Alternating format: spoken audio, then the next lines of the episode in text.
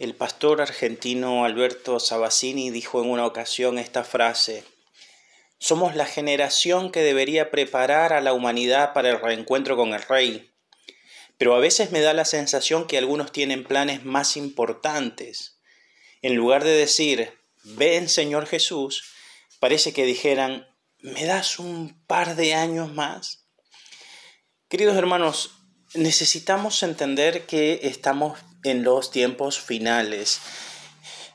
En 2 Timoteo, capítulo 4, versículo 1 al 5, leemos estas palabras. Dice, Te encarezco delante de Dios y del Señor Jesucristo, que juzgará a los vivos y a los muertos en su manifestación y en su reino, que prediques la palabra, que instes a tiempo y fuera de tiempo, redarguye, reprende, exhorta con toda paciencia y doctrina, porque vendrá tiempo cuando no sufrirán la sana doctrina, sino que teniendo comezón de oír, se amontonarán maestros conforme a sus propias concupiscencias, y apartarán de la verdad el oído y se volverán a las fábulas. Pero tú, sé sobrio en todo, soporta las aflicciones, haz obra de evangelista, cumple tu ministerio por una cuestión de tiempo, no podemos abordar todo lo extenso y rico de este pasaje, pero permítanme compartirles por lo menos dos reflexiones. Lo primero es lo que dice el versículo 4. Y apartarán de la verdad el oído y se volverán a las fábulas. La primera ocupación que debemos tener es mantenernos firmes en lo que hemos creído. Pablo le está diciendo a Timoteo, Timoteo, a medida el tiempo vaya acercándose al encuentro con el Señor, a medida lleguemos a la etapa final de la historia de la humanidad tal como la conocemos, va a haber personas que estaban escuchando la verdad, pero les va a empezar a picar el oído para escuchar cosas nuevas. ¿Y qué van a hacer? Van a apartar de la verdad del oído y se volverán a las fábulas. El texto griego es gráfico al decir que estas personas estaban escuchando la verdad. Y es desde ese lugar, desde donde escuchaban la verdad, del que deciden apartarse, desechando la verdad, saliéndose del camino y ahora toman la decisión de ir por el camino. En el texto griego se usa la palabra mutos y esto viene de la palabra o deriva en la palabra mito. Es decir, un mito lo cual es una invención humana, es una mentira explicada como verdad, ¿no? Es lo que va a terminar seduciendo a estas personas. Escuchaban la verdad, pero alguien les vendió un relato, alguien les vendió un mito, alguien les vendió una mentira como cierta y ellos decidieron creerla. Primer cosa de la que debemos cuidarnos. ¿Cómo debemos cuidarnos? Bueno, el versículo 5 nos dice en primer lugar que debemos ser sobrios. ¿Cómo lo hacemos? Sobriamente. La palabra en griego para sobrio es la palabra nefo. Y nefo es abstenerse de todo lo que puede embriagarme. Estamos rodeados de placeres que tienden a querer seducirnos y a embriagarnos. Y el estado de embriaguez es un estado donde no tenemos las ideas claras, donde no coordinamos bien, donde la realidad se confunde y donde a veces tomamos valor para hacer lo que no debiéramos hacer.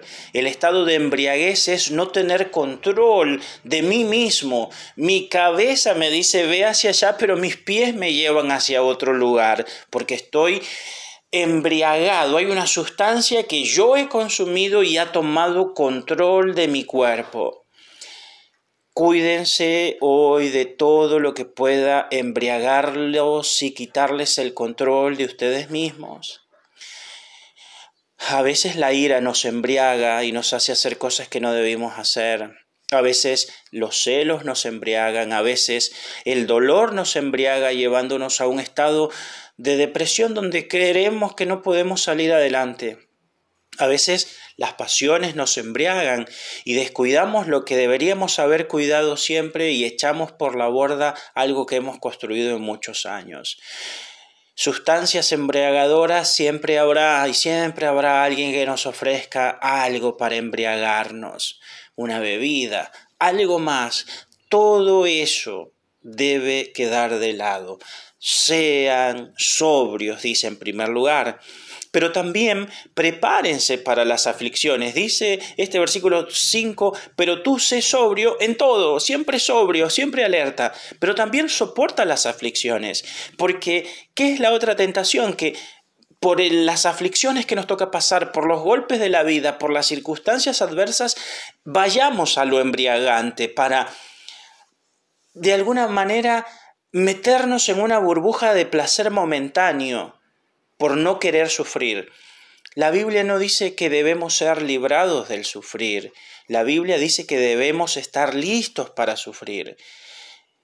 Cada uno de los que me escucha ya ha tenido una experiencia con el sufrimiento. Y hemos salido de esas. Y podremos seguir saliendo con la ayuda del Señor, que es nuestra fortaleza, con la ayuda del Señor, que es nuestro Dios más que suficiente, que es el que nos permite caminar en el valle de sombra de muerte y no sufrir mal alguno porque Él está con nosotros. Así que si hoy hay circunstancias de dolor en nuestra, en nuestra vida, no busquemos nada que nos embriague. Afrontemos la realidad del dolor. Digamos, esta situación ha llegado, me ha golpeado, me ha lastimado, no la puedo cambiar, pero sí puedo tener una actitud de fe en el Señor y decir, Señor, yo no puedo solo. Así que digo lo que dice tu palabra, yo soy débil, pero confieso, fuerte soy, no por mis propias fuerzas, sino porque tú te haces fuerte en mí de tal manera que me glorío en mis debilidades, porque cuando soy débil, entonces soy fuerte. También debemos estar, en tercer lugar, concentrados en lo que es importante. Este versículo 5 nos dice, haz la obra de evangelista. La palabra aquí habla de llevar una buena noticia.